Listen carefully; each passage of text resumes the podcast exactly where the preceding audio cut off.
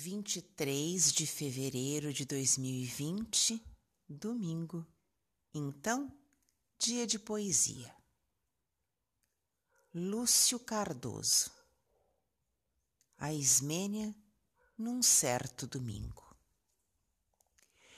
Ismênia, quando não existir em nós aquilo que nos modelou para o futuro, quando o amor existir e não houver voz para dizer o nosso medo ante o escuro e o inteiro medo nosso em se perder, imaginando-se que perdendo não há futuro, e na forma de existir escolhemos o morrer, quando, Ismênia, em torno tudo se fizer antigo e duro, mas em nós sempre existir a raiva contra o impuro, Imaginemos no tempo um tempo novo de reflorescer.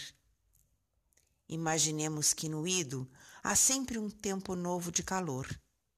Imaginemos que no havido sucede o não poder, mas das combinadas foi mais de amor que nos concedemos. Imaginemos que em seu amor há sempre amor.